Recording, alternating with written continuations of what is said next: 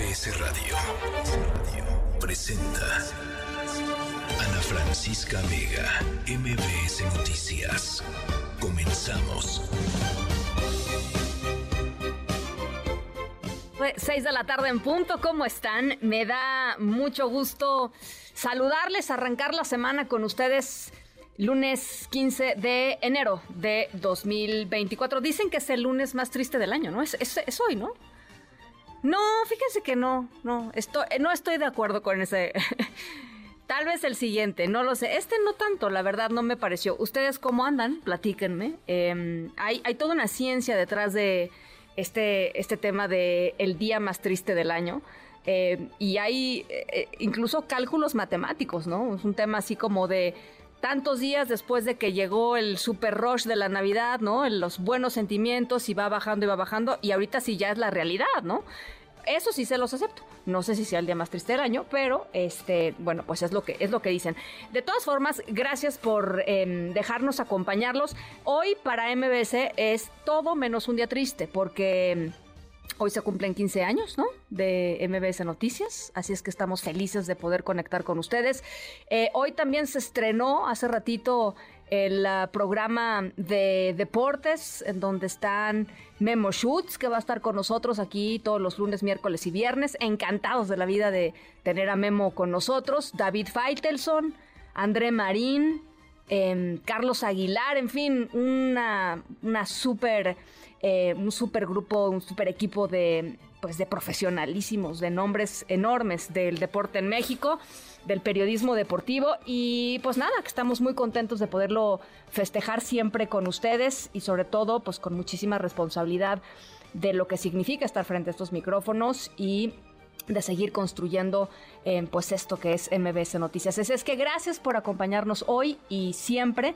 Vamos a estar en muchos temas, vamos a estar en Acapulco, en donde continúa el paro del transporte público, vamos a hablar de asesinatos de activistas trans, se asesinaron a una activista trans en particular, Samantha Carolina Gómez Fonseca, es la sexta mujer trans asesinada en lo que va del año. Eh, vamos a hablar sobre los 100 días que se acaban de cumplir ayer de em, pues la guerra en la franja en la franja de Gaza, de los ataques terroristas de em, pues de Hamas en Israel y de la respuesta de Israel eh, en la franja de Gaza. Eh, tenemos muchísimas cosas de qué hablar, por supuesto, es Shabot. Y la buena noticia es que ahora sí, Benito, la jirafa Benito, se va a African Safari, ya está total y absolutamente confirmado. Y vamos a hablar con la gente de African Safari para pues ver ¿no? cómo va a ser recibido Benito, cuál es el protocolo, digamos, cuando se recibe a un animal en estas condiciones y cómo se va a ir adaptando pues a, su nueva vida, afortunadamente, y esperemos todos, mucho mejor que la que estaba teniendo en términos de su calidad de vida allá en Ciudad Juárez que por cierto, frío eh, tremendo allá en la frontera, frío congelante en Estados Unidos, en muchas partes de Estados Unidos y Canadá. Menos 36 grados en Alberta, en Canadá. Menos 24 grados en la Columbia Británica. Cosa nunca vista, ¿eh? De veras. Eh, Texas también. Eh, increíble. El supertazón, ¿no? Se tuvo que cancelar ayer uno de los... Perdón, no el supertazón, sí. El juego de, el juego de comodines se tuvo que cancelar eh, ayer por las nevadas y hoy la gente está tratando de entrar al estadio como que cavando, ¿no? Entre la nieve así para ver si encuentra sus lugares. Impresionante lo que está pasando en Estados Unidos. En fin, vamos a estar conversando sobre todo ello. Gracias por acompañarnos en, todos los eh, lugares, en todas las plazas que nos están escuchando. Eh, los invito a que nos comuniquemos también a través de WhatsApp 5543771025. Allá andamos siempre con eh, pues con todo lo que nos quieran compartir por allá. Eh, arrancamos. MBS Noticias informa. Bueno, pues ahora sí ya les decía, la jirafa Benito va a African Safari en Puebla. Erika Almanza, ¿cómo se recibe por allá la noticia? Te saludo con gusto hasta Puebla. ¿Qué tal, Ana? Un saludo a ti y a tu auditorio. Pues efectivamente ahora sí ya es oficial, según lo va a conocer el propio gobernador del estado, Sergio Salomón este Peregrina, quien aseguró que el animal será trasladado a African Safari luego de sostener una llamada telefónica con Blanca Alicia Mendoza Vera, titular de la Procuraduría Federal de Protección al Ambiente, quien confirmó que bueno, Puebla será el nuevo hogar de la jirafa Benito, que como bien sabemos, bueno, eh, fue sujeto de eh, pues maltrato durante alrededor de ocho meses y destaca en este sentido el propio mandatario que, pues por tanto, se celebra la noticia. Esto fue confirmado también por Frank Carlos, director de African Safari, quien eh, destacó que la decisión que se está tomando y el apoyo que está brindando, pues evidentemente va eh, de forma directa para apoyar al animalito y más allá de todo lo que pueda haber alrededor, pues lo que importa es que se le pueda proteger. Vamos a escuchar parte de lo que mencionó. Estoy sumamente contento. Acabo de recibir notificación por parte de Profepa que la jirafa Benito, que está en Chihuahua, se viene por fin acá a Africam Safari. Estamos a 23 grados centígrados en un lugar maravilloso, no nada más para las jirafas, pero para todos los demás animales que cuidamos con toda pasión aquí en África. Nos mantenemos fuera de la política, fuera de la discusión. Lo único que African busca es ayudar a animales que lo necesiten, tanto individuos que estén amenazados como especies en peligro de extinción como son las jirafas. Recuerda en este sentido que en Puebla, específicamente en esta parte, bueno, tienen las condiciones climáticas necesarias para que pues, este animalito eh, viva en buen estado, eh, distante de todo lo que estuvo viviendo en los últimos meses. Le puedo un momento, Bueno, pues eh, muy buena noticia. Muchas gracias, Eric. Buenas tardes. Te mando un abrazo igualmente, muy buena tarde. Eh, más adelantito vamos a estar platicando, ya les decía, con Frank Carlos Camacho, el director eh, general de African Safari, para hablar exactamente pues qué se espera en los próximos días con este tema de Benito. Allá en Acapulco continúa el paro de transportistas. Es el cuarto día en que no hay o hay muy poco transporte público en Acapulco. Eh, la razón, pues son las extorsiones, las amenazas de las cuales son sujetos los transportistas por parte de gente del crimen organizado. Y fíjense, la estampa de lo que son las cosas. La Guardia Nacional, camiones de la Guardia Nacional dando servicio de transporte. O sea, súbale aquí, vámonos, este, Caleta Reforma, órale, o Caleta eh, Renacimiento. Y, y ahí están, la Guardia Nacional sirviendo eh, de, pues, de transporte público allá en Acapulco. Eduardo Guzmán, saludo con mucho gusto. Muy buenas tardes. Cuéntanos. Muy buenas tardes, Francisca. Es correcto, continúa el restablecimiento paulatino del servicio del transporte público aquí en Acapulco. Esto ante la falta de unidades en circulación por supuestas amenazas del crimen organizado. Y como bien hace referencia, camionetas de la Guardia Nacional, ya de mote ya le dicen el Guardia Bus, y también este pues patrullas de la Policía Municipal, ya le dicen los politaxis, que están trasladando a los acapulqueños a sus diferentes puntos, eh, ya sea el trabajo, la escuela, eh, porque pues, sigue, sigue este, escaseando el transporte público pues bueno, con este objetivo de contribuir a la reactivación del transporte público en la ciudad, el gobierno municipal puso en marcha un operativo denominado Transporte Seguro, que dará vigilancia a unidades de las diferentes rutas como parte de la estrategia de seguridad Fuerza Acapulco. Hoy se dio este banderazo sobre la costera Miguel Alemán en el punto conocido como Las Hamacas, donde fueron desplegados 68 policías y 32 unidades para este dispositivo. En los próximos días, se dijo, se integrarán más elementos y vehículos para reforzar los trayectos. Por otra parte, pues si no echan a Juan en Acapulco, el puerto se vio aquejado por bloqueos y hechos violentos en este inicio de semana. Maestros de la Universidad Intercultural de los Pueblos de Guerrero bloquearon diferentes puntos de las carreteras guerrerenses, incluido Acapulco, a la altura de, Paso Limonero, y pues por consiguiente responde la Secretaría de Educación Guerrero a quienes se manifestaron en voz de su propio titular, Marcel Rodríguez Aldaña, eso es lo que respondió. Bueno, según un comunicado que ellos mandaron, ellos piden que se les pague retroactivamente a, los maestros cuando los maestros no están reconocidos en ninguna institución. Para hacer eso se tiene que haber un decreto de parte del Congreso del Estado, tiene que haber un presupuesto federal y estatal. Piden también que eh, se les entreguen reboes, o sea, reconocimiento y validez oficial sin reunir los requisitos. Entonces, eh, se tienen que reunir, nosotros tenemos la obligación de cuidar que la educación que se imparta a los jóvenes sea una educación que cumple con los mínimos requisitos de excelencia aquí en el estado de Guerrero. Otro bloqueo que también causó molestias a los automovilistas fue el que realizaron abogados laboristas en la costera Miguel Alemán a la altura del Palacio Federal junto al Zócala, esto en protesta por el cierre de las juntas de conciliación y arbitraje después del impacto del huracán Otis hace casi tres meses. En otra información, en otro punto de Guerrero, Ana Francisca, te comento que respecto al incidente donde un supuesto comando se llevó a nueve jóvenes que sacaron de una fiesta realizada en una casa de la comunidad de Santa Fe, Tepetlapa, ubicada en el municipio de Buenavista de Cuellar, en la región norte del estado, la noche de ayer domingo. A esto, la Fiscalía General del Estado dio a conocer que agentes de la Policía Investigadora Ministerial, personal del Ejército Mexicano, Guardia Nacional y la Policía Estatal se trasladaron al lugar para verificar el reporte. La Fiscalía informó que hasta el momento no se cuenta con una denuncia formal por la desaparición de las mencionadas personas. Sin embargo, a través de la Fiscalía Especializada en materia de desaparición forzada y búsqueda de personas desaparecidas, inició una carpeta de investigación por el delito de desaparición cometido por particulares en contra de quien o quienes resulten responsables en agravio de Israel N., Juan Manuel N., Carlos N., Emanuel N., Rubén N., José Manuel N., Alfredo N., Rodolfo N. y Santiago N. Las autoridades federales y estatales, comenta la Fiscalía, que han montado un operativo de búsqueda, mismo que se mantendrá hasta lograr su localización. Por lo tanto, también la Policía Investigadora Ministerial continúa haciendo las labores este, de gabinete y campo para poder establecer la hipótesis de lo sucedido y dar con el paradero de las ahora víctimas. Ese es el reporte, Ana Francisca. Bueno, por supuesto estamos, eh, estamos muy pendientes. Nada más preguntarte, Eduardo, eh, ¿hay algún viso, digamos, de, de, de diálogo, de salida entre los transportistas y las autoridades para tratar de frenar este tema? Digo, más allá de, de la chunga que provoca lo de los politaxis y el guardabús, ¿no?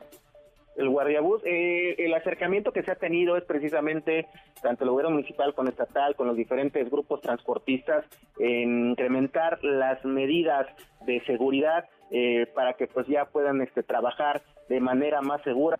Sin embargo, pues es por todo sabido que hay un control en el tema del cobro, del cobro de cuotas y extorsión a estos grupos este, transportistas por parte de, gente que no se dedica precisamente a cosas lícitas y que mantienen el control en muchos rubros económicos, por lo cual pues va a ser va a ser muy difícil, por lo menos este que se pueda llegar a, buen puerto en los próximos días. Bueno, pues estamos, eh, por supuesto, muy pendientes. Gracias, Eduardo.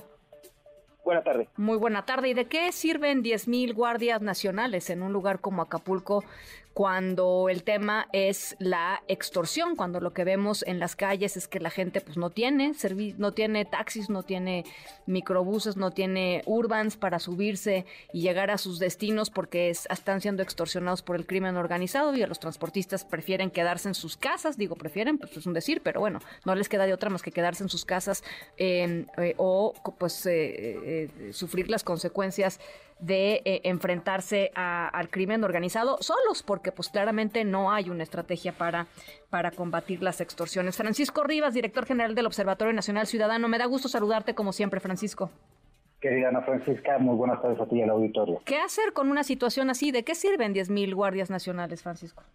Pues mira, servirían de mucho si fueran eh, guardias nacionales que fueron específicamente capacitados en temas policiales, que fueran guiados por una estrategia, que tuvieran mecanismos de supervisión, que tuvieran protocolos actualizados de actuación, pues serviría mucho para coadyuvar a las labores de una incipiente fiscalía local, de una fiscalía general de la República, que deberían actuar en conjunto. Lamentablemente, pues sirven de poco si no tienen una dirección clara. Y lo sabemos, lo hemos platicado en otras ocasiones, como la Guardia Nacional no ha sido adecuadamente capacitada ni tampoco instruida acerca de cuál es el objetivo de su función y hacia dónde deberían de estar dirigiendo estas actividades para reducir la incidencia de los delitos, para prevenir que ocurran, para eh, quitarle esos territorios que han conquistado los delincuentes, porque justamente lo decías, Guerrero es una de las entidades en donde tenemos el problema de abasto de eh, productos básicos como puede ser el pollo, como puede ser el huevo, la leche, el aguacate, el limón y otros incluso que no son esenciales, pero que son que hacen parte de la canasta básica de consumo, como pueden ser los refrescos, como pueden ser los cigarros u otros productos porque están controlados por la delincuencia organizada, porque el transporte está controlado por la delincuencia organizada, porque la distribución de los bienes está controlada por la delincuencia organizada. Entonces, lamentablemente, pues sirven de muy poquito respecto a lo que podrían llegar a ser. Em, dos cosas, Francisco. La primera es... Em, eh, nos decía por ahí un eh, Juan Angulo, el director del sur de, Guerrero, hace unos días, que eh, este tema de las extorsiones en el puerto surgió porque dejó de llegar el turismo a Acapulco por el tema de Otis y los grupos de crimen organizado dedicados principalmente en ese lugar a el narcomenudeo, pues tuvieron que, digamos, ampliar sus horizontes delictivos y este uno de los eslabones más fáciles y rápidos, eh, pues son, son los transportistas porque están pues ahí eh, eh, vulnerables en las calles. Esa uno. Y, y, la otra, preguntarte si hay algún ejemplo internacional en donde haya habido una, una exitosa estrategia de combate a la extorsión, Francisco.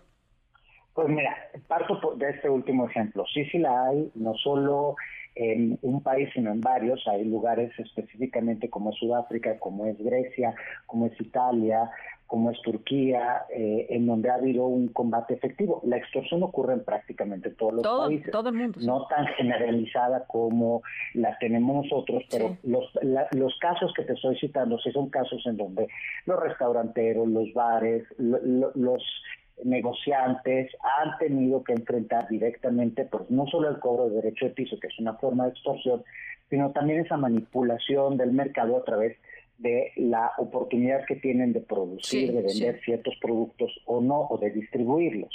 Entonces, eh, si hay estrategias muy puntuales, nosotros publicamos un estudio el año pasado, en noviembre del año pasado, en donde se, eh, se hizo, perdón, antepasado, en donde se hizo la recopilación exacta del fenómeno de la extorsión en México, cuáles son los retos desde el punto de vista legal y desde el punto de vista de política pública para poder atender este fenómeno y los ejemplos de política pública internacional comparada para poder decir, evidentemente no puedes implementar las acciones que se llevaron a cabo en Palermo o que se llevaron a cabo en Cape Town, pero puedes tomar inspiración de ellas y adecuarlas a la realidad mexicana.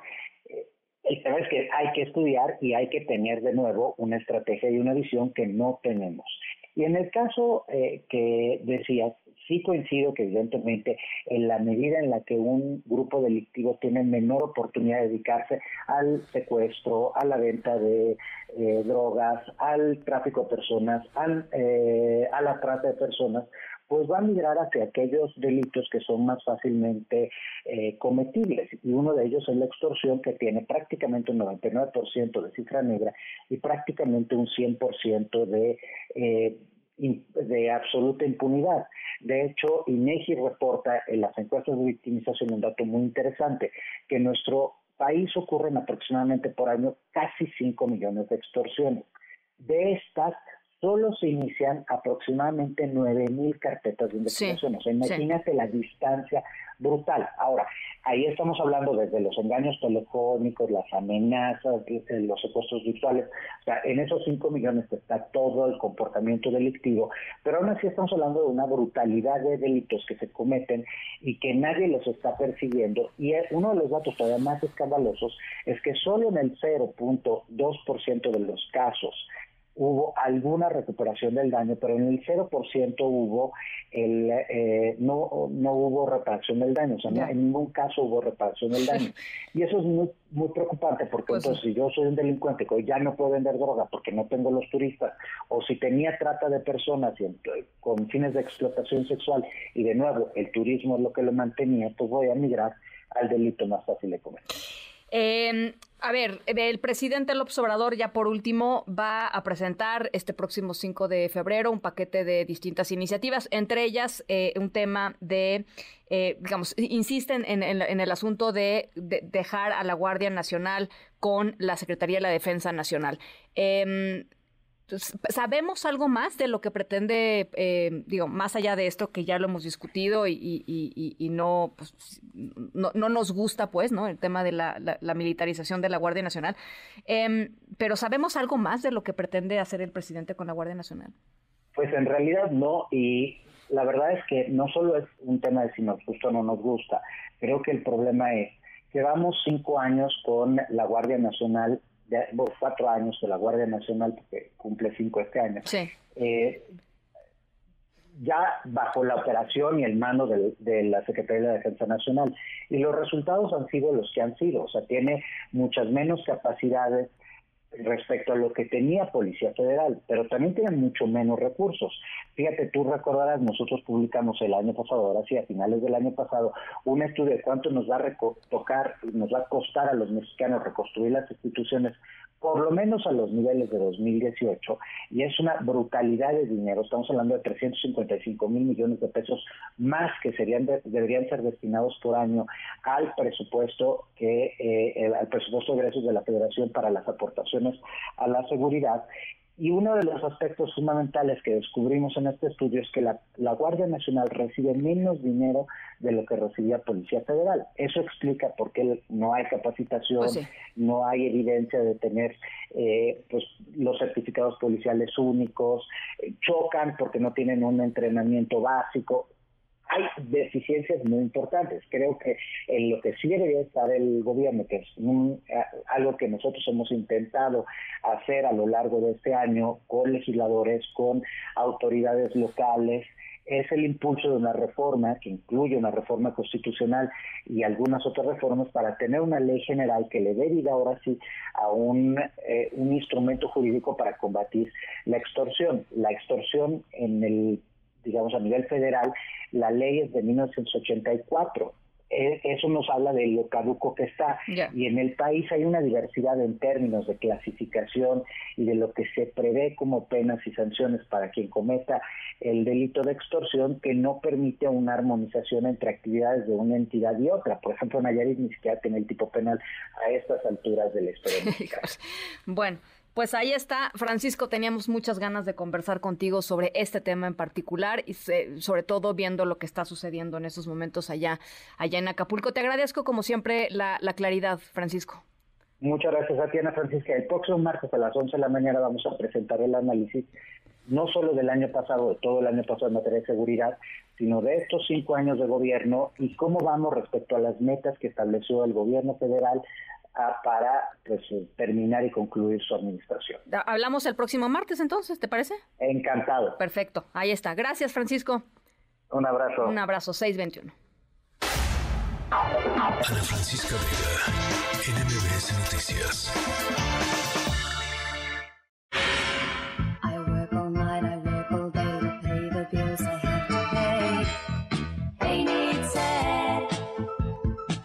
Still there never seems to be a single penny left for me. That's too bad.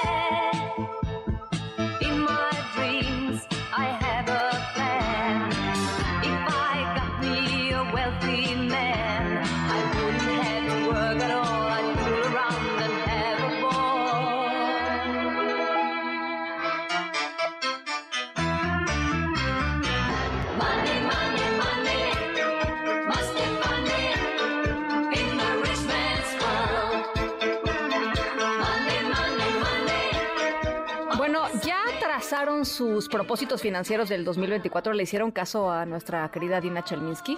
Eh, a- em, propósitos pequeños, no, no, no, pues quiero ahorrar 3 millones de pesos. No, espérame. Paso a pasito, propósitos chiquitos. El chiste es ir armando pues un presupuesto eh, sensible y adecuado. Y arrancamos la historia sonora de hoy con Money, Money, Money de ABBA, del grupo sueco ABBA, porque justamente vamos a hablar de dinero. Nuestra historia sonora tiene que ver con lana, con la necesidad de tener dinero para participar en algo. em, y pues, es algo que se ve como muy exclusivo, no todo mundo participa en estas cosas. Y eh, tiene que ver también con una familia muy famosa, eh, súper controversial, con unos personajes loquísimos, extrañísimos, excentriquísimos, em, malísimos, a, veces buenos, pero a veces malísimos, em, y sobre todo riquísimos. Eh, nuestra dinastía, la dinastía de la que vamos a hablar hoy, ha tenido sus altas y sus bajas, em, pues a la vista de millones de personas alrededor del mundo que se declaran fans de esta familia. Em, y hoy les vamos a contar a qué grado eh, el público o la gente se metió en los asuntos privados de esta muy famosa y millonaria familia. Al ratito les voy contando de quiénes se trata. Em, y ustedes me dirán si les cae bien o les cae mal. ¿Y quién es su preferido o preferida? Eh, hay, hay todo un debate y controversias en la red por quién es él o la favorita de esta, de esta familia. A las 6.24 vamos a la pausa, regresamos con más.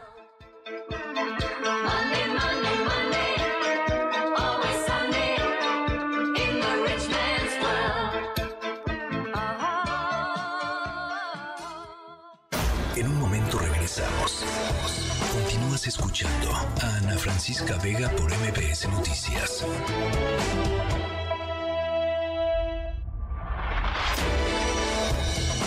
Ya estamos de regreso. Ana Francisca Vega en MBS Noticias. MBS Noticias informa. Bueno, hoy el INE de- logró definir los debates que va a haber entre los aspirantes a la presidencia de la República antes de las votaciones del próximo 2 de junio. Por cierto, aprovecho rápidamente para recordarles que el 22, en unos días más, el 22 es el último día para actualizar o sacar la INE. Es importante que lo hagan. Eh, no se necesita cita, están abiertos hasta los domingos ¿eh? en todos los módulos. Hay que ir. eh, y si ya la actualizaron y no, no han ido a recogerla, híjole, de veras. Es la única razón por la cual les doy permiso que apaguen el radio y salgan corriendo ahorita este, a, recoger la credencial. De veras es muy importante que recojan su credencial. Hay un montones, millones de credenciales ahí que ya están actualizadas que la gente no ha pasado a recoger. Así es que, eh, bueno, es importante. Entonces, bueno, les decía, regresando al tema de los debates, va a haber tres. eh, eh, el 7 de abril, el 28 de abril y el 19 de mayo. ¿Cuáles son los eh, pormenores de, estos debates y en dónde se van a llevar a cabo? René Cruz, me da mucho gusto saludarte. ¿Cómo estás? Buen arranque de semana. Igual, igualmente, Ana, muy buenas tardes. Feliz inicio de semana para ti y todos nuestros amigos del auditorio. Y como bien comentas, Ana, la Comisión Temporal de Debates del Instituto Nacional Electoral pues ya aprobó este anteproyecto con el que se definen las sedes donde se realizarán los tres debates entre las candidatas y los candidatos a la presidencia de la República.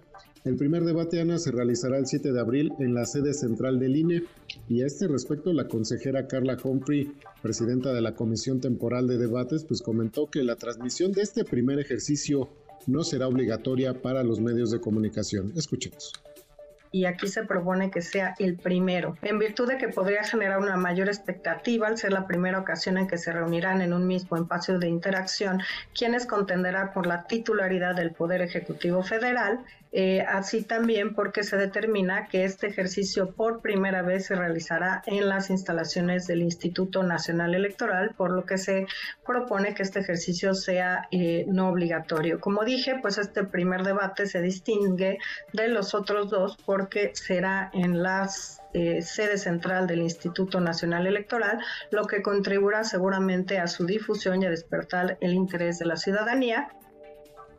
El segundo debate se llevará a cabo el 28 de abril en los estudios Churubusco y el tercero el 19 de mayo en el Centro Cultural Universitario Tlatelolco. La transmisión de estos dos debates pues sí, sí va a tener que ser obligatoria. Humphrey Jordan destacó que los aspirantes a la presidencia de la República deberán asumir los costos en caso de que decidan no asistir a alguno de estos debates. Escuchemos. Lo digo así, quizá no suene tan popular, pero creo que obviamente eh, pues se dice que los debates se van a realizar con las personas que lleguen. Me parece que si el tercero, cara a cara, pues es el también más, digamos, el que pueda suscitar eh, más atención, pues si alguna de las precand hoy precandidaturas, mañana candidaturas en su momento, decidieran no asistir, pues creo que los costos para ello o, o de ello, pues estarían para quien decida no asistir. En el primer debate, Ana, se usará el formato A que contempla preguntas que se formulen en redes sociales. Para el segundo se ampliará el formato B en el que figuran las preguntas de la audiencia que esté presente en el lugar donde se lleve a cabo este debate. Y en el tercero se usará el formato C, eh, conocido también como cara a cara, con el cual las candidatas y candidatos se podrán hacer preguntas entre sí. Los tres debates, Ana, se llevarán a cabo pues a las 8 de la noche aquí en la Ciudad de México. Ana, el reporte que te. Oye, eh, René, ¿y, ¿y por qué el chilanguismo, el chilangocentrismo? ¿Qué pasó ahí, eh? Pues fue un debate que tuvieron, Ana, en la Comisión Temporal de Debates, en donde pues ya por la cuestión de los costos, ya. fue que se tomó un poco la determinación de que los tres debates se realizaran aquí en, en la Ciudad de México y no como ha venido sucediendo en los últimos años, en donde había debates, eh, eh, digamos, en las principales regiones, en el centro, en el norte y en el sur del país, ¿no? Y de ahí, conforme era, se abordaban los temas que se, ah, pues así que debatían los, los aspirantes a la presidencia de la, República.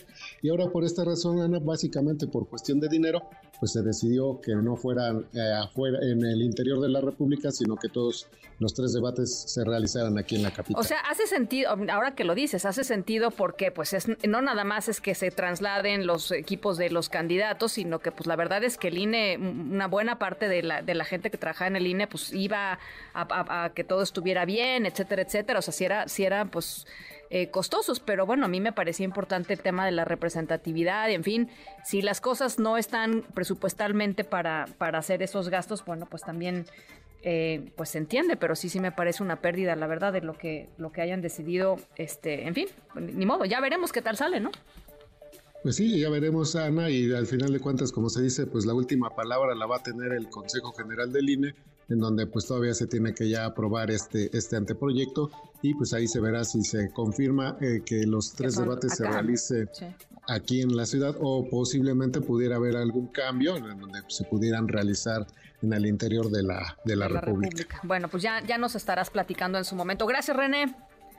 Claro que sí, Ana, seguimos pendientes. Un abrazo, igualmente un abrazo. La verdad sí se me hace mucho chilangocentrismo. Este, y creo que no, creo que no está bien. Creo que está bien que, que se representen las, pues, las distintas regiones y que algunos de los temas, porque así era, pues tenían que ver con la región, ¿no? Y este, y las particularidades de las regiones. En fin, creo que, creo que eso enriquecía mucho los formatos.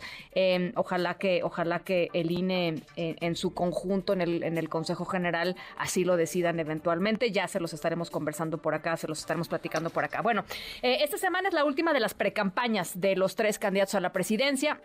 Eh, eh, Álvarez Maínez de, Movimiento Ciudadano, eh, pues abre y cierra, ¿no? Su precampaña con, con un acto básicamente, eh, que va a ser en Monterrey.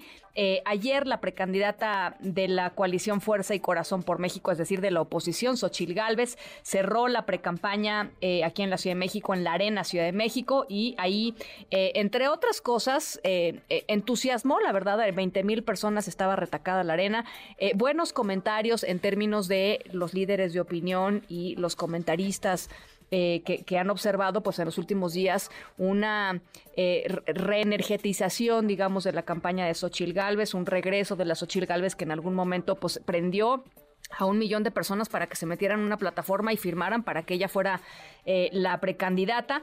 Eh, y ya les decía, dentro de varios de puntos que tocó Xochil Gálvez, eh, le lanzó un reto a la precandidata de Morena a la presidencia de la República, Claudia Sheinbaum. Vamos a escuchar parte de lo que dijo ayer Xochil Gálvez. Claudia quiere que te conformes y yo estoy convencida que tú mereces más le vamos a ganar, porque ella quiere un país donde los pobres sigan siendo pobres. Y yo quiero un país de clase media fuerte. Le vamos a ganar, porque ella dice que México está mejor que nunca. Y eso, vaya que es mentira. Yo sí vivo en la realidad de los mexicanos. Yo sí camino las calles. Yo sí escucho a la gente. Así es que, señora Sheinbaum, si le dan permiso, nos vemos en los debates. Claudia Sheinbaum le respondió, eh, dijo que no hace falta pedirle permiso a nadie para participar en los debates eh, presidenciales. Vamos a escucharla. ayer la este, precandidata la, la retó a, un, a ver si le dan permiso a usted a, los debates. No hay orden, le contestó. No hace falta. No hace falta. No hace falta. Gracias, gracias. Gracias. Ya, ya, ya. Listo, listo.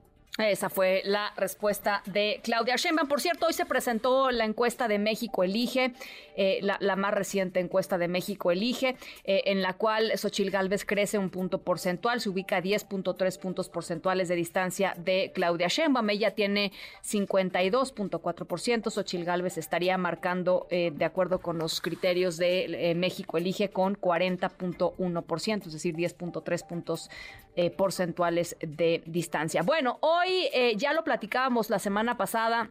Eh, hay eh, un arranque importante en la carrera hacia la Casa Blanca, ya en los Estados Unidos, con el caucus de Iowa, un estado muy pequeño que tiene 40 delegados en el conteo, digamos, de los delegados en el sistema electoral estadounidense. Cada estado tiene un peso específico. Iowa es un estado pequeño, pero ha sido esencial eh, en muchas carreras electorales y preelectorales para eh, posicionarse con fuerza para los siguientes eventos, para las siguientes eh, votaciones de los, de los distintos este, estados en, las, en las próximas semanas y, es, y es importante lo que suceda ahí. Ahora, leía hoy en la mañana que dentro de muchas de las cosas que están sucediendo, por supuesto, eh, Donald Trump es el, favorito, eh, la, pues la pelea está por el segundo lugar, pero también hay una pelea importante con el clima, ya les decía hace ratito, eh, este es el caucus en Iowa más frío en la historia. Eh, eh, y a menos 19 están por allá. Eh, y pues evidentemente una de las grandes preguntas es cuántos electores van a salir a votar en, este, en este clima y a quién van a, van a favorecer, a, Donald Trump y por cuánto va a ser la diferencia con el segundo con el segundo lugar. José Díaz Briseño, ¿cómo ves la cosa? Te saludo con mucho gusto hasta Estados Unidos. Hola, hola, José, ¿me escuchas? ¿No? No está. Vamos a regresar con José en un segundito más. Eh, eh, eh, Donald Trump dice, salgan a votar aunque se mueran. no, bueno, él sí ve por el bienestar, ¿cómo no? Él ve por el bienestar. Ya les decía, 19 grados centígrados, menos 19 grados centígrados allá en el estado de Iowa. Y la, pues la gran pregunta es, ¿a, cuánto va a estar el segundo lugar? es Ron DeSantis, el gobernador de la Florida y una candidata también republicana. Em, que pues vamos a ver qué, tan lejos están uno del otro para ver si efectivamente hay carrera y hay competencia eh, en, contra de Donald Trump o va a ser una, pues una carrera fácil para la, candidatura eh, republicana. Ahora sí te tengo en la línea, José Díaz Briseño, menos 19 grados allá en Iowa. Así es, Ana Francisca, buenas tardes para ti. El largo año electoral en Estados Unidos está a minutos de iniciar. Como es costumbre, los votantes republicanos en el estado de Iowa, en el centro del país, serán los primeros en, emitir su voto a favor de un precandidato favorito en estas asambleas públicas de votantes que conocemos como caucuses en inglés. Como bien dices, el expresidente Donald Trump es el gran favorito para ganar estas asambleas, con las encuestas colocándolo con 48% de las preferencias. Y atrás, muy atrás, eh, con 28 eh, puntos de diferencia, está la ex embajadora Nikki Haley. Buena parte de la atención en estos momentos está puesta en los niveles de participación esta noche, pues eh, dadas las temperaturas de menos 20 grados centígrados que se registran en Iowa, se cree que esto podría afectar justamente el entusiasmo de los votantes. Escuchemos el optimismo, sin embargo, que expresó el expresidente Trump hoy mismo. Vamos a tener una gran noche. Este es un lugar fantástico. Lo hemos ganado dos veces, como saben. Creo que esta noche va a ser una noche tremenda. La gente aquí es fantástica. Nunca he visto un ánimo como el que hay en todo el país, pero en Iowa nunca he visto el ánimo así. Ana Francisca, Iowa es uno de los estados más conservadores de Estados Unidos, cuenta con una población que es casi 90% anglosajona y ha votado por Trump en las dos elecciones presidenciales pasadas. El triunfo del expresidente Trump no está a discusión, pero la atención justamente está en el margen, como bien decías, las campañas de DeSantis y Haley han gastado cantidades récord de dinero en Iowa, más de 35 millones de dólares cada uno, esperando justamente ese segundo lugar que los pudiera catapultar en las próximas fechas. La próxima semana la cita ya está programada en Nueva Hampshire y es ahí en el noreste del país donde la ex embajadora Haley busca dar la campanada entre los moderados. Sin embargo, esta misma noche podría ser también una mala, eh, un mal momento para el gobernador de Santis, eh, si queda más atrás en el tercer lugar. Según las encuestas, los temas principales son la economía y la inflación, pero el tema de inmigración es importante para la gente de Iowa y no sería pues muy eh, difícil de descartar eh, que pudiera ser uno de los temas que Trump pronuncia en su discurso de triunfo esta noche. Pero estaremos atentos, Ana Francisca. Bueno, pues eh, interesantísimo lo que lo que nos cuentas y ya ya estaremos conversando mañana, si te parece, José, un poco este eh, pues para ver exactamente qué fue lo que pasó en Iowa y cómo es que se está interpretando, porque este es un asunto como de momentum, ¿no? O sea, les va bien en una y frecuentemente agarran como vuelito, pues como decimos coloquialmente, ¿no? Van agarrando vuelito y de repente pues no le queda a de, otra a los otros contrincantes que irse bajando, en fin, este, y, y por eso es que es tan interesante esta, esta forma, digamos, de ir seleccionando a sus candidatos. Así es, más de 1.200 eh, electores son los que deben de lograr para tener esta candidatura presidencial republicana. Bueno, pues eh, ya, ya lo estaremos conversando. Gracias, José. Hasta luego. Mira, va- vamos a escuchar eh, el, el audio cuando eh, el expresidente Trump dice, salgan aunque estén bien enfermos. Vamos a ver.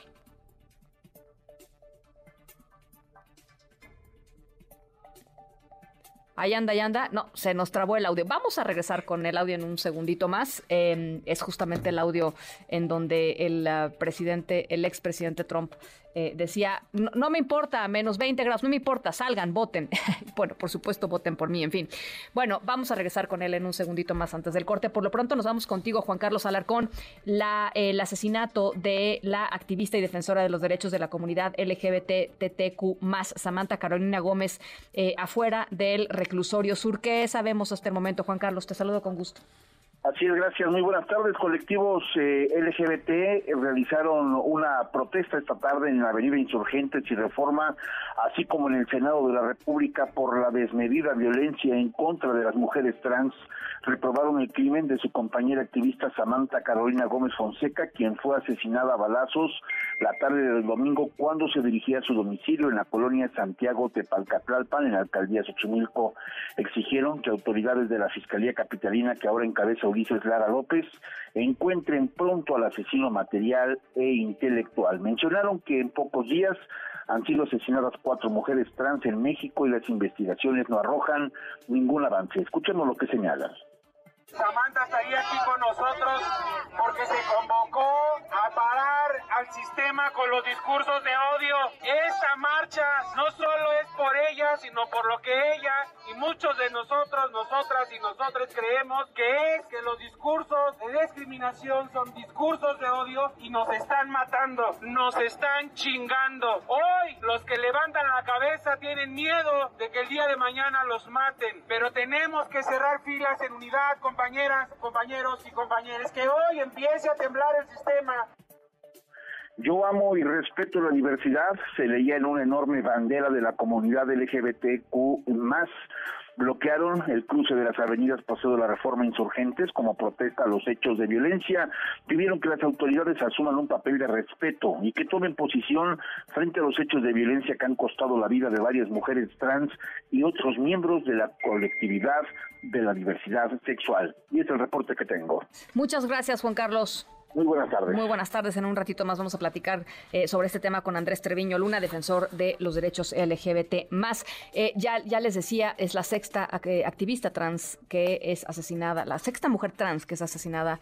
eh, eh, pues en este en esos los, los últimos meses eh, aquí aquí en nuestro país Eh, ahora sí tenemos el audio del expresidente Trump allá en Iowa vamos a escucharlo So if you want to save America from crooked Joe Biden, you must go caucus tomorrow. The first step. Really, the first step. We got to do it. We got to do it big. You got to get out. You can't sit home.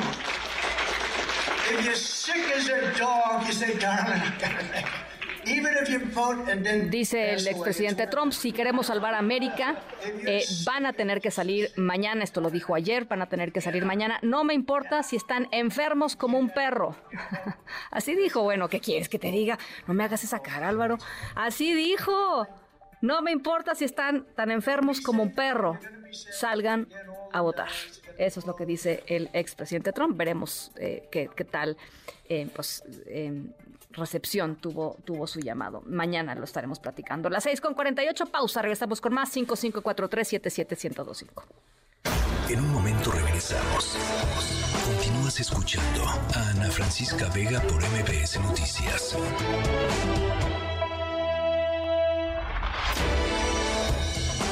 Ya estamos de regreso. Ana Francisca Vega en MBS Noticias. MBS Deportes con Memo Schutz. Memo Schutz, no lo puedo creer, qué emoción me da recibirte en este espacio y, recibirte en un día tan especial también para ustedes que arranca MBS Deportes. Después de, de mucho tiempo de planeación, Memo, bienvenido. Muchas gracias, querida Ana Francisca. Ya lo habíamos dicho alguna, en alguna ocasión en Televisa, pero ahora en MBS, con esta gran familia, el poder coincidir y platicar de esto que tanto nos emociona, poder estar eh, en tu espacio, eh, que dando la sección de deportes y, claro, el programa que vamos a tener de lunes a viernes de 3 a 4, donde ahí te esperamos, porque vamos a hablar de absolutamente todo. Hay, hay un equipo de pesos completos, ¿eh? De pesos completos por donde la veas. Sí, no, yo sé, a ver, este, la estación, para todos los que no saben, la estación se paralizó hoy porque venían ustedes y bueno, o sea, hordas de fans, Memo, Memo Shoots hordas de fans. no, en serio, qué padre, no, qué padre la verdad tenerlos aquí con, con, esas trayectorias, con esas voces tan distintivas, eh, con esas visiones también tan, tan, pues a veces, ¿no? Que, que, chocan, pero eso es parte de lo bonito de los programas deportivos, que, que creo que, compartir micrófonos no implica este, estar de acuerdo todo en, lo mismo todo el tiempo, sino ir contrastando eh, las visiones me parece genial. Y ustedes lo hacen muy bien. Claro.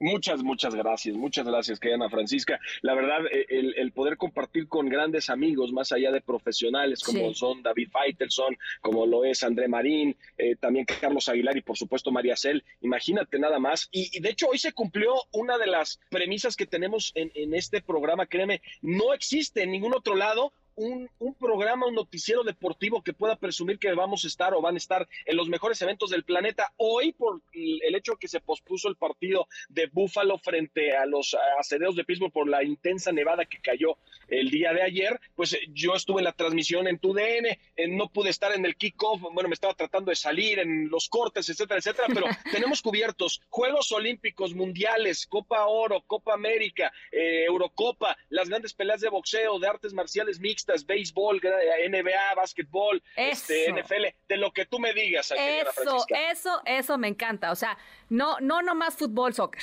vamos a estar en vamos a estar en absolutamente todo y eso está eso está eso está fregoncísimo. De veras me da muchísimo gusto Memo que, que pues eh, que, se abre este espacio para para ustedes. Es padrísimo compartir los los micrófonos y, y, ya nos estaremos seguramente viendo por acá.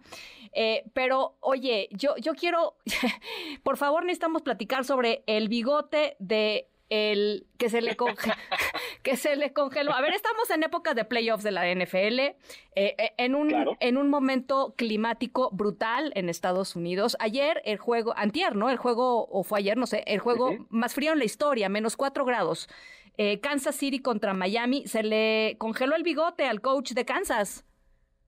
Sí, hasta las ideas también a todos los jugadores. En el caso de, Andy Reid, eh, es lo que más estaban viendo. Había como que dos cosas, ¿no? Uno, ver qué estaba haciendo Taylor Swift en, su, en, su, en su palco, si estaba apoyando no a Travis Kelsey, por supuesto, el bigote más famoso del mundo, como es de Andy Reid, y Kansas City, que humilló a los delfines, a mis delfines de Miami 26 a 7. Miami no está acostumbrado, vaya, ellos solamente sol, arena y mar, y luego se meten ahí con, uno de los partidos más gélidos en la historia, eh, en donde pues había momentos en donde el frío se sentía como unos 20 grados centígrados. Es una locura, es una locura. Eh, no es de Dios, como dirían por ahí en mi, en, mi, rancho, pero bueno, el tema es que Kansas ya clasificó y ahora Kansas va a estar enfrentando a Búfalo, que a Francisca, Búfalo que le acaba de ganar ahorita en un partido a los aceros 31-17, precisamente el que transmitimos. Ahora va a ser Búfalo frente a Kansas City y en el otro juego los Tejanos de Houston que van a estar eh, haciendo lo propio ante eh, un equipo que pues yo pienso que es uno de los mejores o que puede dar una campanada, ¿no? Que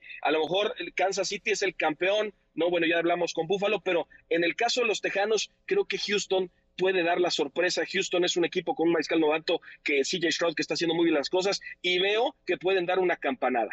Bueno, eso, esto será muy interesante. Oye, y a mí me, me super llamó la atención cómo los aficionados hoy estaban tratando de entrar al estadio eh, quitando eh, pues, con, con, las manos la nieve. O sea, este impresionante, ¿no? Lo que, lo que, o sea, las condiciones en las que juegan estos seres, este Memo. Sí, totalmente. De hecho, a los eh, aficionados les dijeron que por favor que necesitaban ayuda y entonces pues toda una legión de aficionados se acercaron a Orchard Park al estadio, les pagaban 20 dólares la hora, les daban también una comida especial y un souvenir del equipo y la verdad hicieron un trabajo magistral para poder limpiar lo más que pudieron en el terreno de juego y en la propia tribuna. Vaya, la tribuna. es la primera vez en la historia, la primera vez en la historia en la época moderna del fútbol americano que los, este, que los lugares no estaban asignados, es decir, conforme tú ibas llegando Tú, tú, te sentabas porque pues con la nieve era imposible saber dónde estaba tu, tu boleto asignado, era imposible. No, pues eh, increíble lo que se está jugando. Eh, ya lo estaremos conversando, mi querido Memo. Te mando un abrazo, te, recibo de veras con los brazos abiertos eh, y, y, ojalá que nos divirtamos. Por lo pronto van a haber muchas cosas que en las cuales nos vamos a poder divertir lunes, miércoles y viernes y de veras te lo agradezco de corazón. Con mucho gusto. Como dicen por ahí, tú dime rana, ya brinqué dos veces. Encantado, querida Ana Francisca. Estamos puestísimos. Un abrazo, Memo. igualmente, saludos a todos. Que les vaya súper bien eh, de 3 a 4 en MBS Deportes. Eh, no se lo pierdan, de veras. Faitelson, André Marín, Memo Schutz, eh, eh, Carlos Aguilar y María Selva. Así es que eh, un súper, súper equipo allá en MBC, en MBC Deportes, a los que les deseamos toda, toda, toda la, suerte del mundo, todo el éxito del mundo em, y pues, acompañarlos, por supuesto. 658. Línea directa con Ezra Shabot. Bueno, cierre de precampañas, Ezra, y lo que se viene. Hola Ana Francisca, ahora sí, long time no hearing from you. Sí, ¿verdad? feliz año, tienes toda la razón. Exactamente. Tienes toda la razón, feliz año. Se nos cruzaron todas las vacaciones, pero aquí estamos y creo que es importante eh, pues este, este asunto de las precampañas, esto que finalmente terminó por convertirse pues en una campaña largo, tototota, y una campaña que pues se lleva al presidente de la República a pues ser pues lo que era en otro momento la figura presidencial, que era el impulsor de la campaña, pero pero no el participante. Hay que recordar, vámonos a las épocas previas a la transición democrática mexicana, y bueno, venía el destape, destapaban al candidato, todos juntos, y en ese momento el presidente dejaba de operar, y empezaba a operar específicamente el candidato que poco a poco iba asumiendo posiciones, se iba quitando aquello que el otro le había heredado, y se daba esta pues metamorfosis de candidato a presidente. Y en esta ocasión, pues no, no estamos viendo esto, sino que pues en la transición democrática lo que se veía era que había una incertidumbre con respecto de quién iba a ganar y el presidente en funciones pues no, como que no, no supo, nunca pudo operar correctamente, ni Fox, ni, ni bueno, obviamente Cedillo en ese momento con todo lo que implica, pero bueno, ni Fox, ni Calderón, ni el propio Peña.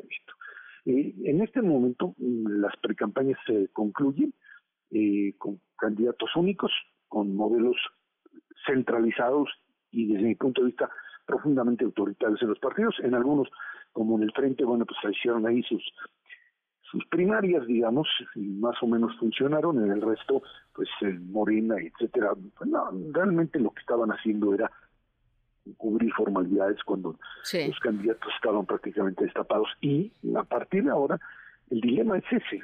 El dilema es cómo armas una campaña. Uno, por parte de la candidata ganadora, que es ganadora del, por parte del gobierno, por parte de Morena, en este caso Claudio Sheinbaum, y que pues eh, tiene la opción de empezar a tratar de distanciarse o, o, manejarse un poco distinto del propio presidente, cosa que no se le ve, o seguir pues el propio eh, pues el guion que le dicten desde Palacio Nacional, que es lo que hasta ahora pues ha venido haciendo. Y para Xochitl, bueno, pues el día de ayer, en este cierre de pre-campaña, le quedó claro que pues tiene que caminar a pesar de todo con los partidos, pero sin ellos, o sea, sin ellos como como como cabeza, no, no le sirven como cabeza, le estorban, le generan problemas, Oye, acuerdos. Y, y- y dime una cosa, ¿tú cómo ves a, a, a Xochitl después del escandalazo de la semana pasada y, y el fuego amigo de Marco Cortés? En fin, eh, digamos, Xochitl tiene que trabajar con los partidos, pues porque formalmente son las estructuras que le dan, pues esto, estructura eh, y, y- y- y a- y avance territorial y presencia territorial, pero... eh, híjole, man, o sea, sacudirte esas, esas marcas y esos negativos está en chino, ¿no?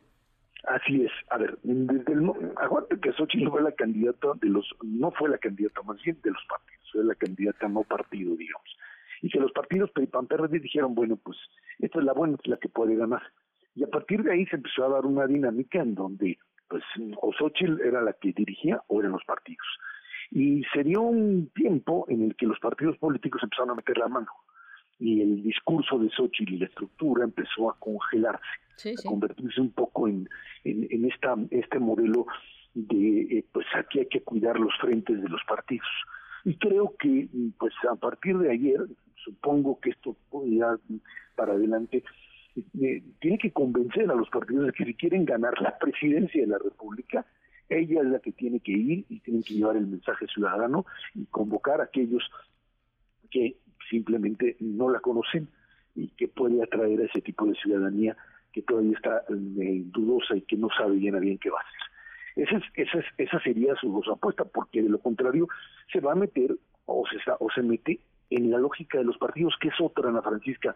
No es la lógica de ganar la presidencia, es la de mantener el negocio. Y eso es lo que hizo Marco Cortés. Ay, no, que yo no, que ellos le metieron, los periodistas metieron el asunto de las notarías. A ver, eh, los partidos políticos juegan básicamente, uno, a sobrevivir siempre y a que su aparato político sea lo suficientemente poderoso como para que los candidatos no jueguen fuera de él. Eso me queda claro.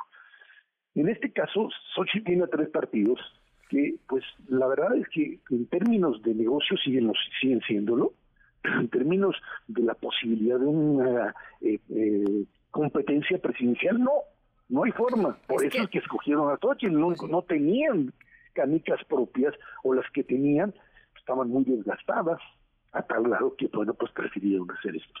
Y si, si quieren tener la oportunidad de ganar frente al aparato y al presidente de la República que va a operar hoy como ha operado todo el tiempo, eh, con Claudia Sheinbaum que también tiene su dilema de, pues si yo soy la candidata, ¿ahora qué hago?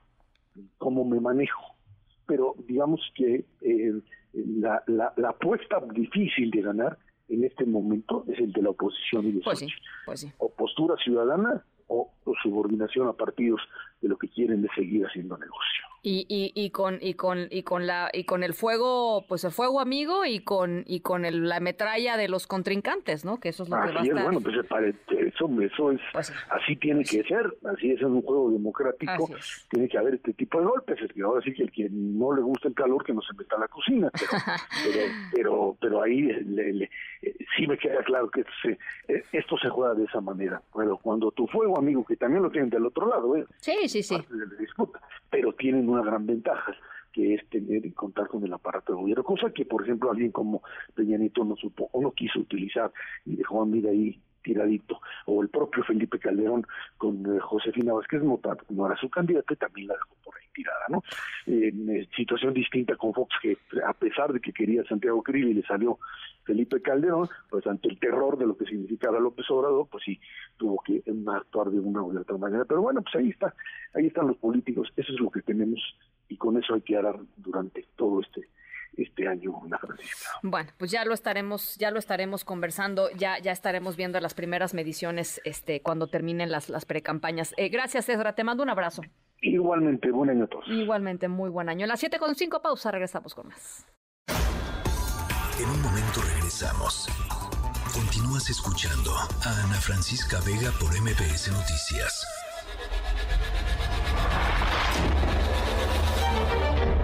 MBS Radio presenta Ana Francisca Vega en MBS Noticias. Continuamos. 7 de la tarde con 12 minutos. Gracias por seguir con nosotros aquí en MBS Noticias. Yo soy Ana Francisca Vega, arrancando semana lunes 15 de enero del 2000. 24. Les recuerdo nuestro WhatsApp 5543-77125. Eh, mucha información en la siguiente hora. Vamos a estar hablando con la gente de African Safari. Em, ¿Qué va a pasar con la eh, jirafa Benito? Que afortunadamente ya eh, saldrá de Ciudad Juárez rumbo eh, a, a, Puebla para vivir, esperamos, en mejores condiciones de lo que está haciendo. Estamos seguras que en mejores condiciones de lo que está sucediendo en estos momentos. También vamos a hablar sobre la violencia en contra de las personas trans en nuestro país. Eh, vamos a estar eh, hablando sobre ello. Y Marwan Sotantaki, eh, analista del mundo árabe, nos va a, vamos a conversar con él sobre los 100 días de guerra allá en la franja de Gaza, 100 días que fueron conmemorados pues en los dos lados de manera muy, muy, muy emotiva, muy dolorosa, muy cruda. en un lado pues con la ausencia de los rehenes, ¿no? Eh, y, en el otro, pues por supuesto, con estos bombardeos tremendos que han causado muchísima, muchísima eh, pues muerte allá en la franja de Gaza. Por lo pronto, las 3 de la tarde. Las 3 esta tarde. Dice la Secretaría de Salud que la ocupación hospitalaria relacionada con contagios por COVID-19 no es cuestión de alarma, a pesar de que hay varios hospitales, por lo pronto aquí en el Valle de México, en donde el 100% de las camas con ventilador están siendo ocupadas con personas eh, por personas con COVID-19. Manuel Hernández, te saludo con gusto, muy buenas tardes. Ana, muy buena tarde para ti, para todo el auditorio. Como bien lo señalas, la Secretaría de Salud a través de un comunicado pues aseguró que cuenta con disponibilidad de camas hospitalarias para la atención de COVID-19. Señaló que al corte del pasado 13 de enero la ocupación de camas generales es de tan solo el 5% y de camas con ventiladores del 1%. Destacó que de 5.489 camas reportadas por las unidades hospitalarias para la atención de pacientes con COVID-19, 183 camas generales y 25 con ventilador están ocupadas, por lo cual este incremento en la incidencia de casos de COVID-19 no es señal de alarma. Destacó que debido al inicio de la temporada invernal y como sucede en cada época de frío, se tiene un repunte en las enfermedades relacionadas eh, con las vías respiratorias. En ese sentido, hizo un llamado a la ciudadanía a vacunarse en caso de pertenecer a alguno de los grupos de alto riesgo para presentar un cuadro grave de COVID-19 permanecer en casa ante la presencia de síntomas de enfermedad respiratoria y usar cubrebocas para reducir la posibilidad de contagiar al resto de la familia.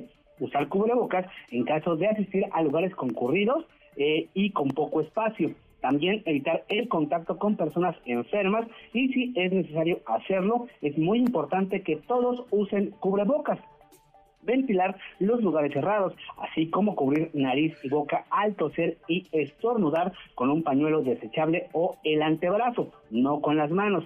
También algo que hicimos en la, se hizo en la pandemia es lavar las manos frecuentemente con agua y jabón por al menos 20 segundos y evitar tocar la cara sin antes lavarse las manos o en su defecto ponerse gel antibacterial. Ana, es la información que yo le tengo al auditorio. Muchísimas gracias, gracias Manuel. Excelente tarde. Igualmente. Eh, Carol Perelman, con quien hablamos aquí un montón de veces, divulgadora de la ciencia, eh, puso en su cuenta de Twitter pues un, eh, una, una, serie de tablas que tiene que ver con los números del COVID-19 en México y en Estados Unidos. y dice Carol Perelman, lo que pasa en México es el subregistro del subregistro. De acuerdo con el boletín epidemiológico en México, la última semana de diciembre, es decir, hace 15 días, tuvimos 78 casos de COVID. En todo el país, ¿eh? 78. Dice Carol Perelman, yo los conozco a todos. pues eso dice. Eh, la misma semana, hace un año, se reportaron 30 mil, ¿no? Con una eh, con una variante mucho menos contagiosa que la que ahorita está circulando. Y dice Carol Perelman también, hoy en Estados Unidos, porque siempre es un referente de lo que pasa allá y lo que viene pasando en México, hoy Estados Unidos vive su peor ola de COVID-19 desde hace dos años. Así o más a ciegas, dice Carol Perelman. Así es que 78 casos, la cantidad, porque imagínense la cantidad de pruebas que se han de hacer. Pues nada, ¿no? Nada. Eh, en fin, tómenselo seriamente. No, no ser amarillistas, pero sí tómenselo seriamente. Está circulando el, el, virus eh, importantemente, así como está circulando en Estados Unidos. Eh, hay que vacunarse, hay que cuidarse. Si uno está enfermo, eh, pues no ir al trabajo o ir con el cubrebocas. cuidarse a sí mismo y cuidar a los, a los demás es, lo, es lo, único que, lo único que tenemos. Bueno, hemos estado hablando sobre el frío en Estados Unidos.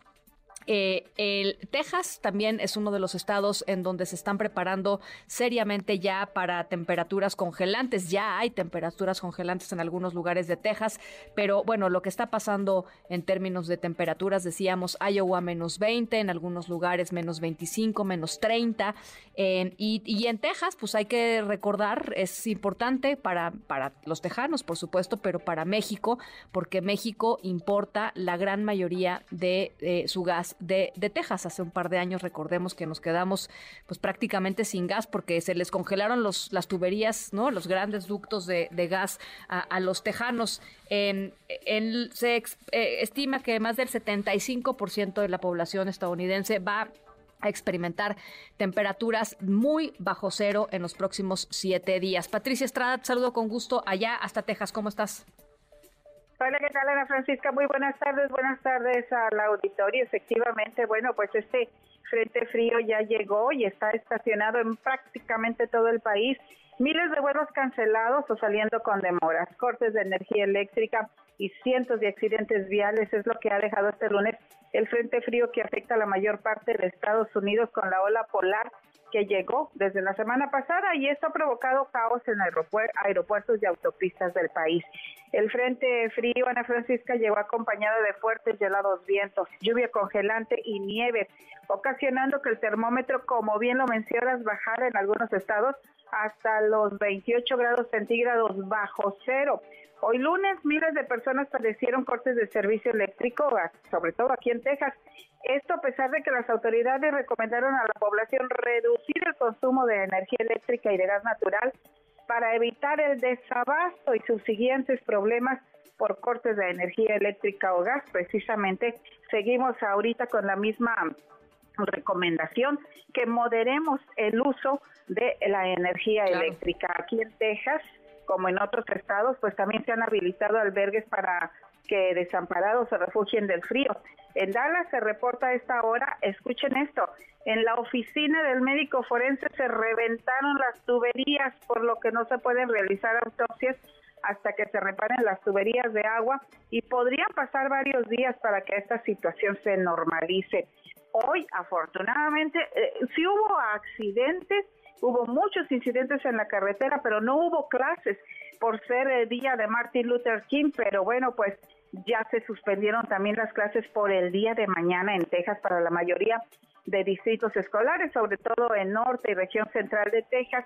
Y como tú bien lo mencionas, la recomendación sigue vigente que no se use la lavadora, que no se use la secadora, que no se use la lavadora de platos y que se evite utilizar electrodomésticos, pues que que se puedan dejar de utilizar para que no se vaya a pues a suscitar un desabasto, claro, y los transformadores vayan a explotar como ocurrió pues hace dos años cuando también lamentablemente fallecieron 200 personas por las bajas temperaturas. Es como está la situación, pero también hay bajas temperaturas en Oregon, más de 100 mil residentes y negocios están sin electricidad, Montana, las Dakotas, pasando por Tennessee, los estados de la costa del Golfo hasta Washington, D.C., Filadelfia, Nueva York, la ola polar no da tregua en estos días.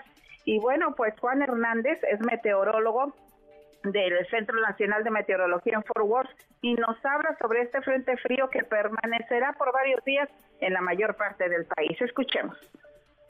Eh, en todos los Estados Unidos esta onda polar va a afectar el resto de los Estados Unidos. Eh, en las partes oestes, en California, en Oregón, en Washington, se espera que las montañas reciban pies de nieve. Las temperaturas van a bajar por alrededor de 0 grados eh, en muchos lugares. La sensación térmica bajará por debajo de 15 grados bajo cero. Así que asegúrese que, esté, que tenga sus chamarras listas porque va a estar mucho, mucho frío. Y bueno, el meteorólogo se refiere a grados Fahrenheit, pero en grados centígrados esto sería pues unos 30 grados centígrados bajo cero. para mediados de semana. Van a mejorar las condiciones del tiempo, pero ¿qué creen? Ya viene otro frente frío eh, que estaría llegando el próximo fin de semana y bueno, pues Actualmente en el norte de Texas tenemos una temperatura de menos 5 grados centígrados y se espera que para esta medianoche el termómetro se ubique entre los 16 grados centígrados bajo cero. No habrá clases el día de mañana. Y bueno, pues este frente frío, eh, Ana Francisca, ya va para México también, sobre todo la región norte del país. Así es, así es. Por supuesto, vamos a estar eh, pues muy pendientes. Es un tema importantísimo. Gracias, Patricia. Así como tú bien lo mencionas, los casos de COVID también están tremendos en Texas. Y hay un problema muy grande, si me lo permites mencionar, claro, es que eh, en Texas, pues el gobernador Greg Abbott dice que es contra la ley que usemos cubreboca. Ah, es decir, las personas, si no quieren ponerse cubre- cubreboca, están en toda la libertad.